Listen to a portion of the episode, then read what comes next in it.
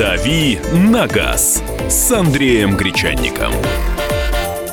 На радио «Комсомольская правда». Продолжаем наш эфир. Прямой эфир на радио «Комсомольская правда». Программа «Дави на газ» выходит каждый будний день с часу до двух, и сегодняшний день не исключение. Андрей, привет. И я всех приветствую с удовольствием. Катя выдержала долгую паузу, я что-то даже как-то испугался, тишина какая-то. Дело в том, что мы э, не из привычной для нас студии, поэтому не пугайтесь, если вдруг мы будем немножко зависать, немножко говорить, может быть, немного не о том. В общем, никаких причуд сегодня от нас э, ожидаемых не пугайтесь. Но будем говорить мы о теме, которая, казалось бы, вроде как – по сезонности уже уходит, потому что сентябрь на дворе. Э, это она, может быть, у тебя уходит. Нас слушают в разных городах. Есть э, Краснодарский край, Ставрополь. У нас есть огромное количество городов, где мотосезон не заканчивается. Где лето только начинается. Да, да. Я озвучу новость. Э, руководитель движения «Стоп Хам» Дмитрий Чугунов предложил главе МВД Владимиру Колокольцу инициировать введение штрафов за езду мотоциклистов между рядами между рядами автомобилей. В июне, напоминаю, правила дорожного движения ввели термин «опасное вождение». Ну, опасным вождением у нас считается неоднократное совершение одного и того же э, э, или следующих действий, которые привели к угрожающей ситуации на дороге. А, так вот, Чугунов предлагает дополнить этот пункт нормой об ответственности в виде штрафа для водителей мотоциклов за езду между полосами движения в случае, когда это не является перестроением. Удивительно, конечно. Я просто в восторге от всего этого. Потому что в восторге со знаком минус, безусловно. Потому что, во-первых, как долго происходили все вот эти обсуждения термина опасного вождения, как долго нам пытались упростить этот термин и вообще всю вот эту ситуацию вокруг опасного вождения э, привести в какой-то удобоваримый вид, чтобы люди хотя бы понимали, чего от них добиваются. Вот э, что им нельзя делать-то, автомобилисты должны понять. Более того, термин «опасное вождение» сейчас введен, он действует. Ответственность только пока за да, это опасно какая. водить нельзя, но ответственность до сих пор не введена. У нас скоро выборы, вот уже Дума нового созыва будет думать, какую ответственность ввести за опасное вождение. Э, перечислять все варианты опасного вождения я сейчас не буду, нет, такого, нет такой цели, нет такого интереса, но про езду между рядами автомобилей для мотоциклистов там напрямую ничего не связано, хотя косвенно, конечно, э, подобного рода нарушения в опасное вождение укладываются, потому что э, там есть запрет на беспорядочные перестроения. Я напоминаю сразу наш телефон 8 800 200 ровно 9702 и наш WhatsApp 8 967 200 ровно 9702. Э, я хотела бы спросить у вас, э, я хочу спросить и автомобилистов, и те, кто ездит на мотоцикле, вас раздражают, когда мотоциклист ездит между рядами?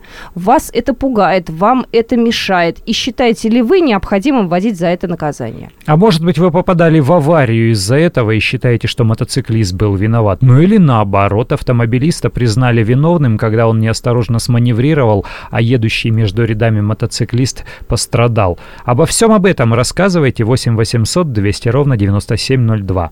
Но сегодня мы в студии не только вдвоем с Андреем. Мы сегодня пригласили Илью Коршунова, заместителя директора по информационным технологиям издательского дома «Комсомольская правда». Илья ездит на мотоцикле. Он у нас знатный специалист этого дела. Добрый день регулярно ездит на мотоцикле. И я бы так сказал, он у нас один из самых главных лоббистов мотоциклистской темы в издательском доме «Комсомольская правда». Это я тут тихонько на, мотоциклов, на мотоциклистов все время пытаюсь как-то э, поднадавить. Э, якобы мешаются они нам иногда на дороге автомобилистам, ну, потому что у нас большинство. А Илью тут так просто не зацепить этим. Илья, вы между рядами ездите? Безусловно. Э, ездить между рядами в пробках – это основная идея мотоциклизма. Не опасно?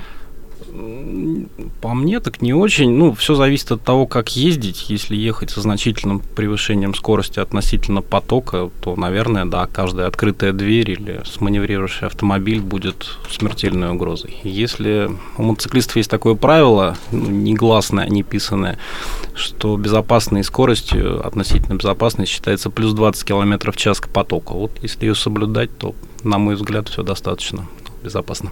Тут неизбежно возникает вопрос, является ли это нарушением правил дорожного движения или нет. В ГИБДД четко на него ответили, нарушением правил дорожного движения это не является. Езда между рядами, да? Да. Э, Дело в том, что между рядами ехать нельзя. Ну, то есть э, нет такого понятия междурядье в правилах дорожного движения. Это как межэтажье в домах, э, я не знаю,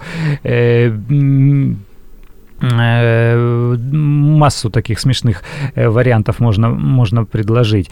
Э, мотоциклист едет в, э, в ряду. Он, он едет по ряду, он едет по проезжей части. Ну, Просто всегда. он располагает свое транспортное средство рядом с другим транспортным средством. И вот это как раз не запрещается правилами дорожного движения. Но у нас по ГОСТу полоса может быть э, самой разной ширины. Может быть 2,70, а может и 4 метра. Но если 4 метра полоса, а машина шириной метр восемьдесят, ну почему там рядом не ехать мотоциклисту? И вот этим пользуются мотоциклисты, когда ездят между рядами автомобилей. Вот э, постоянное пересечение туда-сюда, влево-вправо э, прерывистой линии разметки, вот это уже э, является нарушением правил дорожного движения. К сожалению, никто это нарушение практически не контролирует, и водители автомобилей здесь э, ничуть не реже являются нарушителями этого правила, потому что беспорядочно перестраиваются очень многие в Российской Федерации, когда речь идет о многорядных дорогах. Ну и еще один момент, э, Катя, я смотрю, уже начинает меня пугать взглядом за длинные монологи. Еще один момент. У нас далеко не везде в стране хорошая разметка на дорогах. Зачастую ты приезжаешь в город, там вроде как широкая дорога, там метров пять в одну сторону, метров пять в другую сторону, но нет э, хорошо нанесенной разметки. Есть только сплошная одна линия, разделяющая направление, и все.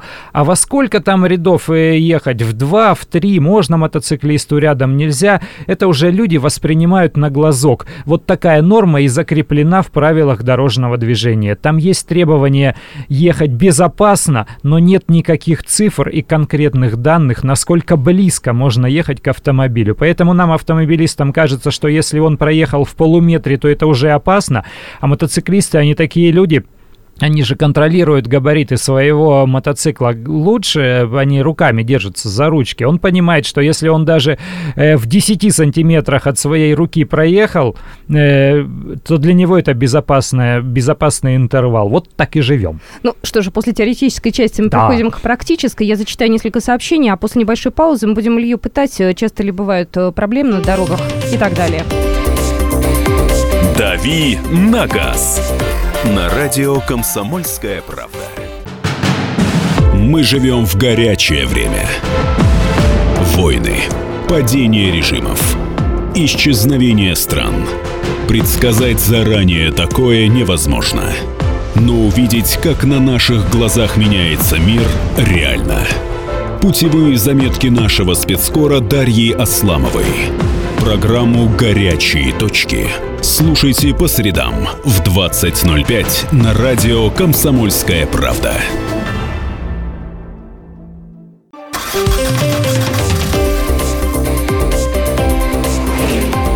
«Дави на газ» с Андреем Гречанником. На радио «Комсомольская правда».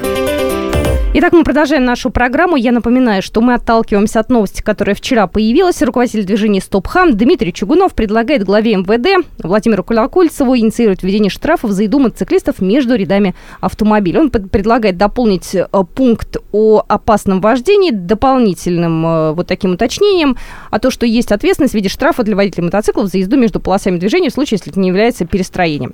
Э, Нам приходят сообщения, я сейчас зачитаю некоторые из них. Вот напоминаю, что в студии мы с Андреем Гречанником сегодня э, не одни. У нас э, в студии также Илья Коршунов, заместитель директора по информационным э, технологиям издательского дома «Комсомольская правда». Он как раз является у нас мотоциклистом таким достаточно активным.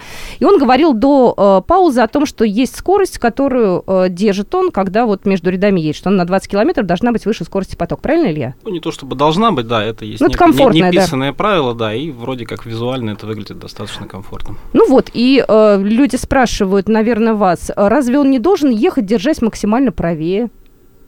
Мотоциклист нет. Это касается велосипедов и скутеров до 50 кубич... до 49 кубических сантиметров. Это какое-то очень старое правило.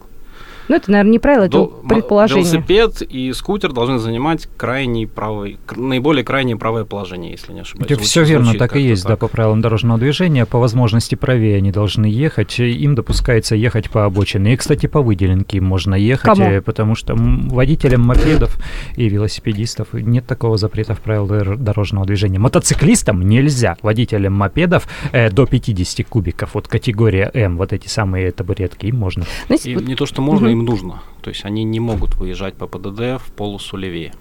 Я вот, знаете, когда э, прота- про- про- протискиваются вот на мотоцикле между рядами, всякий раз э, вздрагиваю. Ну, во-первых, вздрагиваю, когда сзади звук громкий. У меня сразу, знаете, так, я под, подскакиваю, надо хочешь сказать, не пугайте вы меня, я и так прижмусь левее, пропущу. Вот это первое. А второе, вот не бывает такое, что вы сбиваете зеркала, потом вам начинают э, водители, там, не знаю, догонять, бибикать и какие-то конфликты. Вот у вас были такие случаи? У меня не было, но, на мой взгляд, сбитое зеркало – это ДТП, которое надо оформить. Если у меня произойдет, я остановлюсь и, видимо, буду решать вопрос с владельцем сломанного зеркала, либо в рамках закона, то есть ОСАГО, э, либо мы решим это как-то по-другому. Ну, то есть я буду останавливаться. Никогда не было такого, да? Нет. Ну, слава богу. Тут есть вот еще какой момент. С моей точки зрения, вот когда я вижу мотоциклистов, едущих между рядами, я за себя-то не беспокоюсь и за свой автомобиль, но это совершенно точно. Ну, то есть я, может быть, где-то подспудно беспокоюсь за свою машину, но в том случае, если э, где-то сзади кто-то неосторожно высунется, этот мотоциклист э, столкнется или уйдет по касательной, и я тоже пос- пострадаю уже э, скопом вместе с остальными. Но я не боюсь, я боюсь за самих мотоциклистов. Вот за них беспокоюсь. Есть большое количество водителей, которые не смотрят в зеркала при перестроениях в пробках. Они либо резко дергаются, либо им кажется, что в пределах своей полосы они могут рулить туда-сюда, как хотят. Э, Есть такая категория водителей, которые почему-то могут внезапно открыть дверь. Э, И самое Ну, страшное, ходу, что не что ли? только водители, но и э, в пробке стоя или Зачем? медленно двигаясь. Есть большое количество гостей из Азии, которые используют какие, какого-то там растительного происхождения средства, которые называются насва, еще как-то они покупают их на базар. Я не знаю, легкий кайф они от этого ловят, что-то э, подобное наркотическому. Я думаю, все, все об этом наслышаны. Вызывает активное слюноотделение, они постоянно, пардон, сплевывают. Это действительно распространенная история. Вот когда ты едешь, видишь, открывается дверь, раз он сплюнул, закрыл. Он посмотрел в зеркало перед этим, когда дверь открывал. Это может сделать не только автомо- э, автомобилист, который сидящий за рулем, но и пассажир. Он дверь открывает, в это время едет мотоцикл. Он не затормозит, мотоциклы не останавливаются, как вкопанные на месте. Сейчас Илья подтвердит или опровергнет. Мотоцикл достаточно хорошо останавливается, и при умелом а, торможении мотоцикл, наверное, становится быстрее машины. Я как-то читал немецкие тесты, правда, достаточно старые. а, средний тормозной путь порядка 35-37 метров, когда в автомобиле, насколько понимаю, за 40, да? Средние цифры. Ну да, тут все зависит от многих На факторов, но небольшой длиннее, да. На небольшой скорости мотоцикл останавливается еще лучше, чем э, автомобиль. И, как я уже говорил, когда скорость не более плюс 20 к потоку, в общем-то, То есть ну, можно среагировать, да? передо мной открывали двери, и, в общем-то, я и жив, и ДТП никаких не было. А, Другой вопрос, что когда поток едет километров 10, 15 или 20, час двери все-таки не открываются. Когда поток стоит, ну, там, перекрытие или там какая-то ужасная пробка, что машины просто не едут, тогда, да, вероятность открытия двери большая, ну, и надо как бы быть внимательней, снижать скорость. А вот такой еще момент, разметка. Э, где-то, может быть, разметку наносят, ну, все равно, что краской, она практически не отделяется от дорожного покрытия там по, по составу. А в Москве очень много разметки, которая нанесена, ну, фактически таким пластиком. Она, во-первых, жирным слоем, во-вторых, она э, совсем других сцепных свойств, как вы на ней стоите. Я видел, потому что мотоциклы болтать начинают, когда они наезжают на полосу разметки. Ну да, его скидывают. Вот сейчас на Волоколамском шоссе, по какая-то ужасная разметка, сантиметр, наверное, полтора она в некоторых местах торчит над асфальтом, и чем шире колесо мотоцикла, то есть чем он больше, по сути дела, тем сложнее по ней ехать, да, его скидывает. Ну, по ней не надо ехать, потому что она скользкая, и тормозной путь на ней удивит любого. Надо ехать либо слева, либо справа. Я хотела бы еще раз напомнить наши контакты. 8 800 200 ровно 9702 – это номер нашего эфирного телефона. И 8 967 200 ровно 9702. Вы можете позвонить к нам в эфир и можете нам написать сообщение. Если вы автомобилист, скажите, вас э, э, действительно раздражает, может быть, вы боитесь людей, которые между рядами ездят на мотоцикле. Ну, потому что э, иногда, иногда просто незаметно и не видно. Вот иногда бывает действительно несется. Это Илья ездит со скоростью на 20 километров больше потока, иногда не пролетают. Вот. Это для меня, конечно, просто очень э, страшно и неприятно, потому что я в этот раз, ну, все, всякий раз как-то внутренне сжимаюсь и думаю, а если бы я в этот момент, не знаю, там, яму объезжала, например, и чуть-чуть взяла бы левее или правее? Ну, тут, безусловно, так бывает, и надо понимать, что среди мотоциклистов, конечно, процент э, людей, которые едут значительно быстрее, чем того разрешает ПДД и здравый смысл, он выше, потому что мотоцикл люди садятся все-таки часто за неким экстримом. Мы пока не дошли до того европейского состояния, когда люди садятся на мотоцикл, на скутер, чтобы доехать быстрее до работы. Там, наверное, видели люди в костюмах, в ботинках, э, в рубашках, галстуках, да, да, сел на скутер и поехал на работу, и это нормально. Они их там не считают какими-то отдельными, там, отдельным видом водителя, они просто как все, это транспортное средство. У нас, конечно, пока мы до этого еще не дошли, у нас это некий вид экстрима, и поэтому любителей экстрима на мотоциклах в процентном отношении больше. Ну, они также есть и на автомобилях. Вечерняя поездка ночная какая-нибудь по Садовому кольцу, огромное количество автомобилей, которые будут ехать на скоростях там значительно превышающим 100 и 150 так это километров. плохо, это же сразу камеры ну, должны... А, кстати, камеры вас э, вообще ловят? Штрафы приходят? А, в Москве какая-то странная ситуация. С одной стороны, анонсировано более 40 камер, а с другой стороны, вот буквально вчера мы обсуждали с, с товарищами по, по двум колесам этот вопрос. Угу. Никто не может предоставить фотографию заднего номера мотоцикла с камеры в Москве. Это технически невозможно? Нет, в Московской области их полно. Тверская область фотографирует номера с незапамятных времен, не знаю, лет 5, наверное а Татарстан это делает тоже там, не знаю, лет 5-7 как минимум. В Москве, ну, видимо, какие-то технические вопросы не могут решить.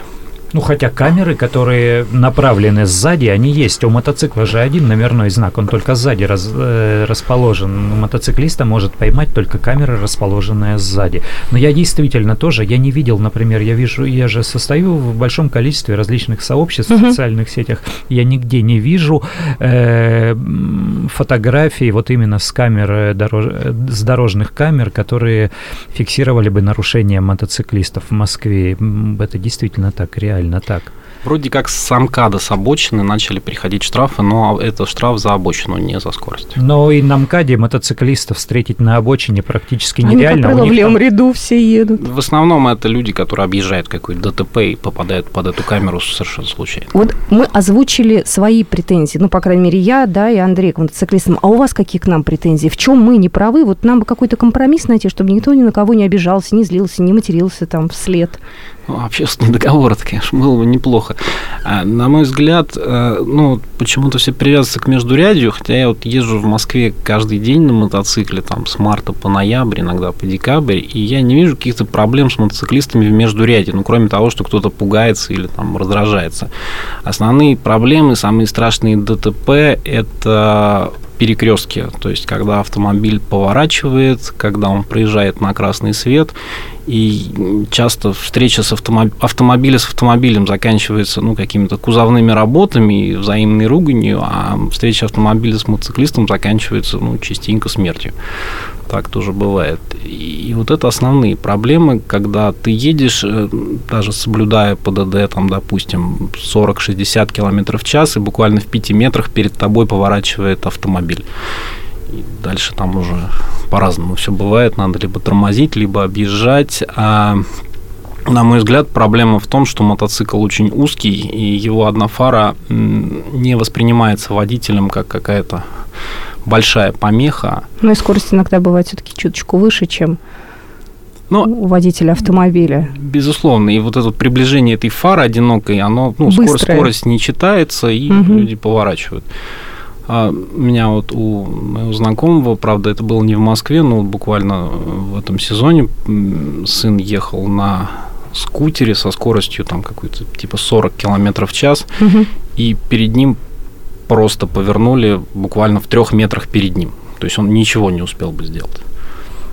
Ну, скутер, мне кажется, очень опасная в городе вещь, уж мне простите. Ну, у меня есть скутер, я катаюсь и ездил в городе, просто он у меня ну, не так, в Москве. знаешь, по улицам, там, по маленьким, да, ну, куда-то Надо выезжать. просто с терминологией определиться. То есть в Европе под термином скутер подразумевается нечто большое, размером с большой мотоцикл. Это называется макси-скутер. Там на жаргоне это называют диваном. Это большое транспортное средство с двумя колесами, с двигателем от 300 до 500 кубических сантиметров. Он весит там, до 300 килограмм. И ну, в Европе это самое Париж, там Милан, Рим, это чуть ли не самое основное средство передвижения. А в России? В Японии очень любят такие, они там как на ракетах на них летают. Так, а в Москве? В Москве В их России? мало, они есть, но их не так много, потому что эта штука достаточно дорогая, она Мгм. стоит э, подороже, чем Hyundai Solaris. И люди, у кого есть такие деньги, они уже приобретают какие-то тяжелые мотоциклы, потому что это престижнее. Ну, я Да, так думаю. Один из лучших скутеров Yamaha TMAX 500 стоит порядка миллиона рублей. Ну, Вот то есть это не то средство, которое покупают на последние деньги. Мотоцикл это в принципе не то средство, да, которое на последние деньги покупается. Так, ну у нас осталось буквально 20 секунд. Э, Коллеги, как думаем, введут это наказание и штраф будет, или это все на уровне разговоров останется? Я уверен, что нет, и надеюсь, что не будет этого. Либо будет как в США, штраф есть, но не всегда его выписывают. Ну что же, мы продолжим э, автомобильную программу буквально через несколько минут. «Дави на газ» на радио «Комсомольская правда». Товарищи солдаты и офицеры российской армии. Полковник Баронец разрешает обратиться. Звоните и задавайте накопившиеся вопросы. Угроза НАТО, жилье для военнослужащих и перевооружение России. Обо всем этом Виктор Баронец знает лучше других. Программу «Военный ревю» слушайте по будням с 5 вечера по московскому времени.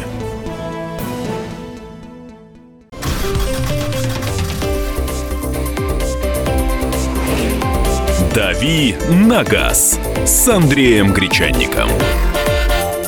На радио «Комсомольская правда». Итак, мы продолжаем программу Давида Газ. А, Про новости а, касаемые мотоциклистов мы уже рассказали. Илья Коршинова, заместитель директора по информационным технологиям издательского дома «Комсомольская правда» нашего а, мотоциклиста мы уже отпустили. И мы говорим сейчас а, про новости, которые касаются любого автолюбителя, да, про ОСАГО. Там есть о чем поговорить. Вот Андрей сейчас нам расскажет, что нас ждет. Ну да, осень на дворе, скоро зима, скоро Новый год. С Нового года у нас, скорее всего, вступят в силу значительные изменения в ОСАГО. Никак не оставят в покое. Вот э, автогражданку у нас все время пытаются что-то оптим- оптимизировать, улучшить. А улучшайзинг, как мы привыкли э, понимать, и не всегда ведет э, к, ре- к реальному улучшению дел. Э, Что в первую очередь изменится, что изменится железно, ну вот уже 100%. Э, Все страховые компании, которые имеют право работать на рынке ОСАГО, будут обязаны продавать так называемые Е-полисы, то есть полисы в электронном виде. Садимся за компьютер, заходим на официальный сайт компании и а, оформляем полис ОСАГО в электронном виде. Никакой бланк э, розового цвета, он сейчас розового не выписывается.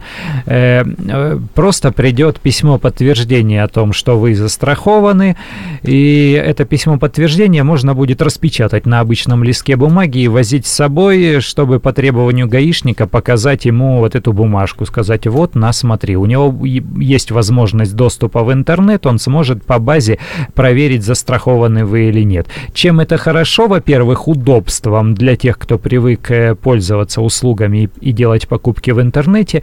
Во-вторых, хорошо это для тех, э, кто в регионах, в некоторых регионах проблемных для ОСАГО не может купить полисы. Либо там очереди выстраиваются, либо страховщики э, под любым предлогом пытаются навязать какие-то дополни- дополнительные страховые услуги. Человек может никуда не приходить, не мотать и нервы, просто сидя за компьютером, оформить себе полис. Хочется, чтобы эта система работала. Э, почему-то мне кажется, что страховщики будут отлынивать и делать вид, что у них завис компьютер, не работает интернет и произошел какой-то сбой, и полис оформить нельзя. Поглядим, как все это будет работать, посмотрим, заставит ли их Центробанк, а он сейчас контролирует страховщиков, заставит он их работать в этом ключе или нет. Какие еще изменения? Сейчас Машины попали в аварию. Пострадавшему должна выплачивать страховая компания деньги на восстановительный ремонт или на лечение, если люди пострадали в этой аварии. Там лимиты выплат 500 э, тысяч по здоровью, 400 тысяч э, по железу на, на ремонт автомобиля. Во-первых, предлагают настойчиво Минфин увеличить лимиты выплат, э, поскольку машины сейчас дорогие, как черт его знает что, и вот эти вот 400 тысяч это уже не о чем разговор, потому что впереди может оказаться и Мерседес, и Ягуар, и Бентли. Вы насмешите только владельца такого автомобиля. Ну, подожди, если... подожди, подожди, я тут ставлю свои 5 копеек. Автолюбитель может доплатить э, некоторые деньги, сделать себе расширенный ОСАГО. Да, ОСАГО, да. увеличить эту сумму выплат. Мы можем это сделать, и, в общем-то, стоит это не очень дорого. Штука это добровольная, да, недорогая, э, но сейчас нет устойчивого тарифа, сколько нужно доплатить. А Минфин предлагает, чтобы вот это стало опцией ОСАГО и чтобы вот эти тарифы дополнительно устанавливал Центробанк, вводил. Это первый момент, касается, касающийся тарифов. Второй момент, э, который их касается, они предлагают э, ввести дополнительные коэффициенты для тех, кто часто нарушает. Вот сейчас, если человек стал виновником аварии, э, из-за этого произошел страховой случай, страховая компания выплатила деньги, э, вот тогда у него э, повышается коэффициент КБМ. Это Слушай, ну сколько бывает, извините, разных нехороших историй, когда начинают э, повышать этот коэффициент, потому что у кого-то из списанных страховку бывает авария или еще что-то, приходится разбираться, они даже в этом злоупотребляют. Извини, сегодня критиковать буду. Пытаются, Ладно? да, пытаются. И, во-первых, злоупотреблять, во-вторых, э, из-за банальной неразберихи и путаницы они могут э, неправильный коэффициент начислить. Так вот, предлагают дополнительный коэффициент ввести для тех, у кого много штрафных квитанций. Вот любит он погонять, превысить скорость, на красный проехать, на встречку выехать. Э, посмотрит страховщик по базе, э, сколько было за этот период, за год у него таких нарушений, и скажет, ага, нарушаем часто, вот вам повышающий коэффициент. Послушай, но должны тогда какие-то определенные правонарушения четко прописать. Одно дело, когда человек, не знаю, там превышает скорость на 20 км в час несколько раз в год, это не страшно. Но если он на красный приезжает, его и так за это наказывают, у него там права отбирают или штраф ему большой. Я а вот страховщики говорят, нам ни горячо, ни холодно от того, что ему штраф выписали. Для нас он потенциальная угроза э, лишних выплат, поэтому мы хотим с него еще дополнительные деньги себе срубить, а не в государственный бюджет.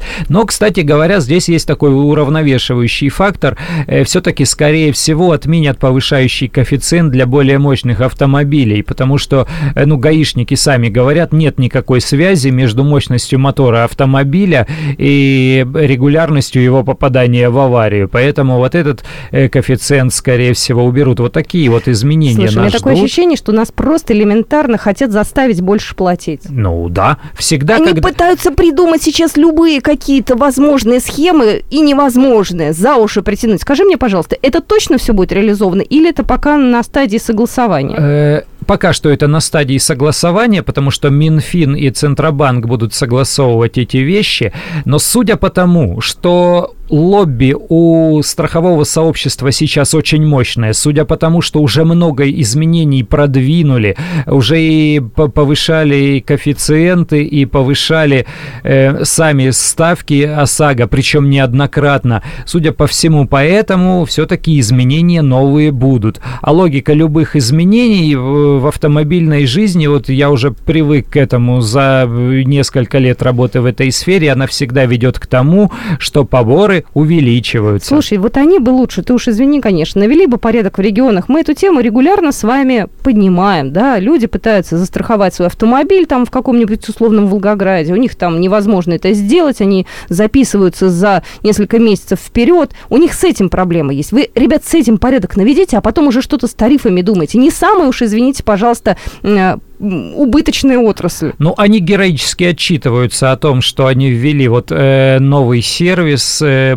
а, агентство так называемое по продаже полисов, то есть э, специальные агенты, которые продают полисы разных страховых компаний для того, чтобы им было проще присутствовать в этих так называемых рискованных регионах и проще продавать. Но на самом деле, если спросить сейчас у людей э, из Ростовской области, с Урала, стало ли проще вам купить полис ОСАГО, позвонят и скажут, да нет, все такие же проблемы, очереди записывают, навязывают дополнительную страховку и так далее. Вот я тебе сейчас зачитаю сообщение, оно, конечно, такое показательное. Вчера мой друг пытался застраховать фуру.